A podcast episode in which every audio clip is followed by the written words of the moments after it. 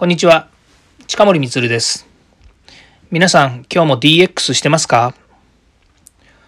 デジタルトランスフォーメーションを軸にですね、私の試験でいろんなお話をさせていただいているチャンネルです。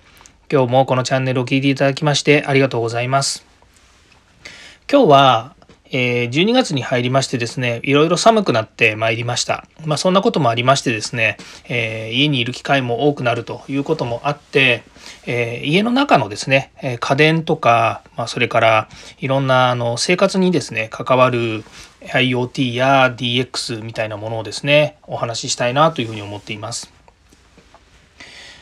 なんでその家電のお話をしようかなというふうに思ったんですけれども、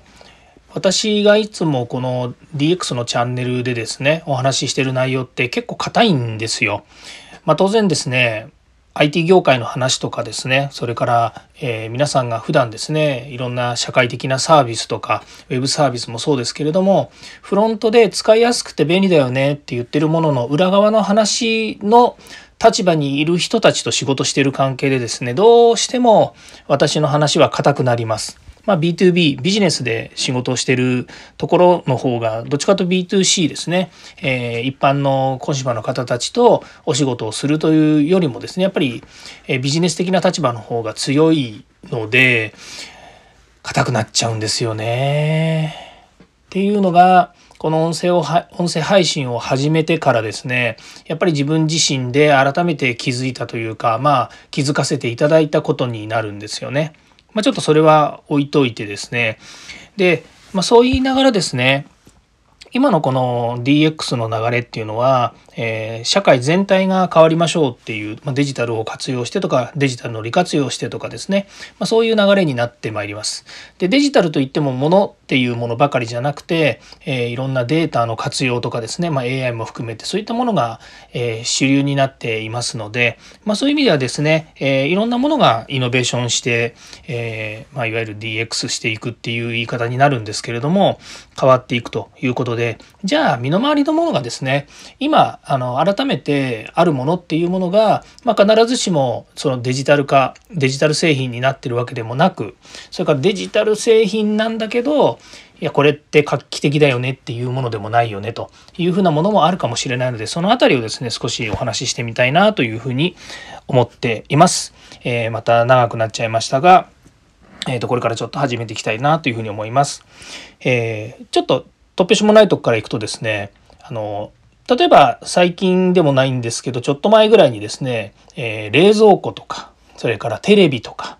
えー、いろんなものがですねこうスマホ化してるタブレット化してるっていう話があったんですね。でそれはなぜかっていうと、えー、例えば今 Android とか iOS とかっていう、えー、いわゆるモバイルデバイスと言われてるものがこう、えー、世の中に普及していてで、まあ、一時期その Android っていうものができた時にですね、まあ、この Android っていうのはどっちかっていうと iOS の iPhone とかに比べると、まあ、いろんなものに搭載ができそうだっていうことがあって、まあ、実際ですねあのカーオーディオに代わって、まあ、カーオーディオじゃないですね。カーナビですよね。カーナビに代わって、そのアンドロイドナビみたいな形のものがですね、実際車に搭載されたりとかっていうのが、まあ、流れとしてありまして、まあ、今はもうそのままスマホとかタブレットで、え、ナビをやってもらったらいいんじゃないかということで、カーナビ機能みたいになってるところもあるんですけども、それでも、そのカーナビとかっていうものは、えー、その、えー、Android とかですねそれから iOS っていうものの、えー、登場する前はですねやっぱ主流だったわけですね。でその後今あの、え、Android っていうものが出てきた後例えば家電においてもですね、えー、タブなんでしょうね冷蔵庫付きのタブレットとかですね、え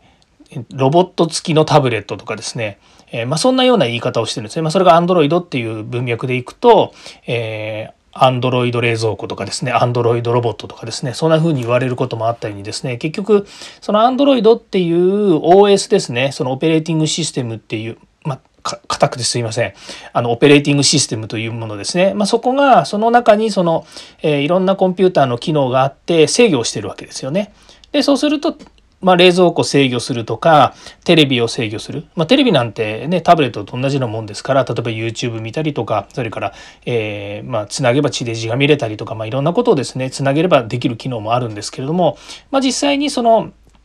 えっ、と、Android が出る前は、えー、ほとんどまあテレビとか、ほとんどとは言わないですが、テレビとか、それからあとは、えー、DVD レコーダー、ビデオレコーダーっていうレコーダーなんかの中に使ってる OS は Linux っていうですね、えー、まあ、OS ですね。これが搭載されてたわけなんですね。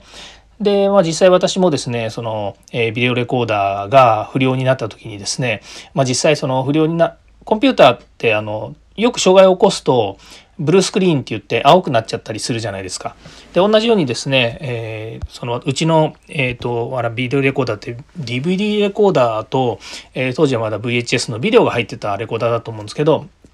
それがちょっとあの調子が悪くなってですね、えー、ブルースクリーンになったことがあります。その時に、まあ、Linux の、えー、コマンドが、コマンドじゃねえや、えっ、ー、と、表示が、まあ、出てきてですね、あの、Linux のバージョン何々っていうのが出てきて、あ、これ Linux 載ってんだと。まあ、いうような感じなわけですね。で、まあ、その前はですね、Linux が乗る前は、あの、独自のオペレーションシステムを載せてたようで、すごく起動が早かったんですけど、まあ、Linux 搭載機になるとですね、立ち上がりに時間かかる。普通に Windows のマシンがじあの立ち上がるんですね使えるまでに電源入れてから使えるまでに時間がかかるのと同じような感じで、まあ、多少時間がかかったっていうのがあるのでやっぱり OS の大きさっていうかですね、えー、まあ、いわゆるその、えっ、ー、と、処理する、えー、機能が大きくなって、まあ、リッチになっていけばなっていくほど、え起動に時間がかかったりっていうことになるんですけど、ひとたび起動してしまうとですね、まあ、いろんなことができるようになると。で、話戻すとですね、冷蔵庫付きのタブレット、ん ?Android 冷蔵庫みたいな形でですね、え冷蔵庫に、え Android っていう、まあ、機能がつくとどんなことがあるかっていうとですね、まあ、冷蔵庫にですね、巨大な画面がついていて、そこに、例えば冷蔵庫の中に入っているいろんな、えー、まあ、ね、ジュースとか牛乳とか肉はいつからいつまで置いてありますとかですね例えば買い物でもですねあのこういう野菜とか肉とかこういうものを買ってきてほしいんだけどって言ってメモ帳機能にしてですね冷蔵庫を開けながらですねそのタブレットの方に、えこれこれこれを買いたいなとかこれこれこれはいつから置いてあるのでまだ使えるなとかもう少し足りないなとかっていうのができるようになると。で、えー、例えばあの、えー、家族の人にですね出かけていたらこれ帰りに買ってきてくれないとかって言って送ったりとかっていうことができるようになるっていう便利な社会だよねっていうのを言ってたことがあるんですけれどもやっぱり一時期ですねあの冷蔵庫にタブレットがついたりっていうみたいなですね製品も出てたのは出てたんですけど最近あんまり聞かなくなっちゃいましたよね。聞かなくなっちゃいましたよね。っていうのはやっぱりそのまず一つはその高価になっちゃうんですね。高くなっちゃうんですよね。そういう特殊な、まあ、カスタマイズ機を作るとですね。まあ、それだったら普通にその辺で売ってる、えー、ね、あのタブレットとかで、タブレットとか、えー、あの、まあ、ちょっと古くなったですね、えー、スマホ、えー、契約終わってですねでそれでちょっと古いんでもうそろそろ動きが悪いよねっていうのをですねそれを使ってそこにペタって冷蔵庫に貼っときゃですね、まあ、それ使えてですね、まあ、通信とかですね買い物依頼とかぐらいはできるだろうなと。ただまあ冷蔵庫の中身まではわからないので、まあ、それはそれをですねあの外付けでやろうと思ったら結構面倒くさいなっていうのはあるんですけれどもわざわざその、えタブレット付きの冷蔵庫を買わなくてもいいだろうと、まあ、そんな感じになってくるわけですよね。ですからまあ需要と供給というですね、えー、ものを考えながらあの製品っていうのは作っていかなきゃいけないんだろうなというふうに思いますけどまあそれでもですね例えばそれが今、えー、と掃除機ですよね。あのまあ、名前出したとルンバっていうような掃除機だともう完全に中にですね AI というような、まあ、AI までがどこまで AI AI のどこまでが搭載してるのかっていうのはちょっと不明ですけれども、まあ、かなりですね機械学習していて、えー、例えば家の中のですね、えー、ともう隅々まであの計測していてですね、えー、どこからどこまで、えー、と掃除かけました、えー、と今日はここかけたのでこっちかけませんとかですねいうようなことがもう自動で判断してですね。であと障害物があったらぶつからないようにとかですね。毎日何時になったらあのすあの掃除始めますとかですね。それから、えー、ゴミがいっぱいになったらあのアラートアラーム鳴らしますとかですね、まあ、そういう機能がもうどんどんついてくるんですね。